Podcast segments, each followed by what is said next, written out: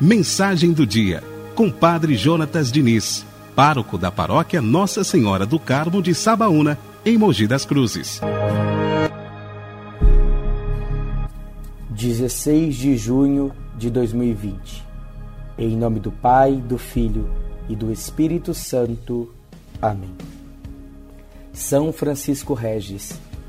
O santo de hoje nasceu no ano de 1597 numa aldeia francesa. Muito cedo recebeu a graça de ser despertado para o chamado à santidade. Quando Francisco foi estudar no colégio dos jesuítas, formou um grupo de rapazes dispostos a viverem o Evangelho. Ao entrar para a companhia de Jesus, que fazia um lindo trabalho missionário, conseguiu ele ser exemplar em todas as etapas de sua formação que desembocou no exercício do ministério sacerdotal.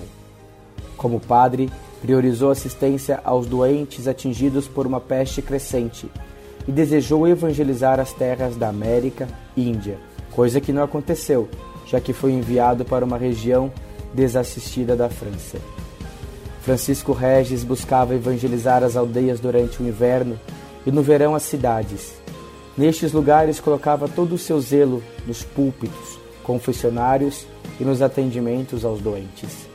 Aconteceu que, impelido pelo espírito da caridade, fez inúmeras obras sociais visando as crianças abandonadas e os jovens.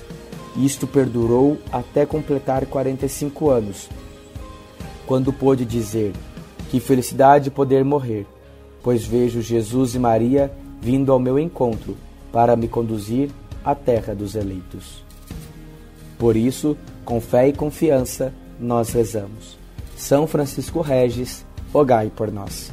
E que o Deus Todo-Poderoso abençoe e guarde o nosso dia. Em nome do Pai, do Filho e do Espírito Santo. Amém.